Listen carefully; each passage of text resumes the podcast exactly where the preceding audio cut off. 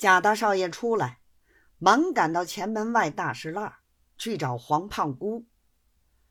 黄胖姑是绍兴人，因为在京年久，说的一口好京话，京城上下三等人都认得，外省官场也很同他拉拢。大家为他养的肥胖，做起事儿来又有些婆婆妈妈的腔调。所以大家就送他一个表号，叫他做黄胖姑。他这表号是没有一个人不晓得的。贾大少爷到他店门口下了车，不等通报，闯进了门，就嚷着问道：“胖姑在家没有？”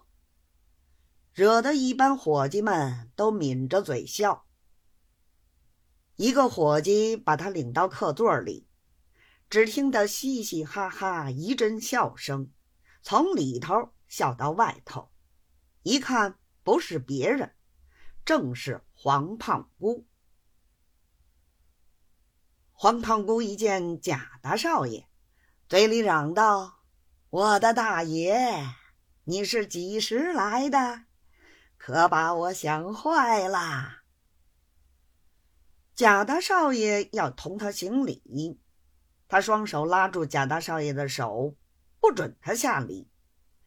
那股要好的劲儿，话亦话不出。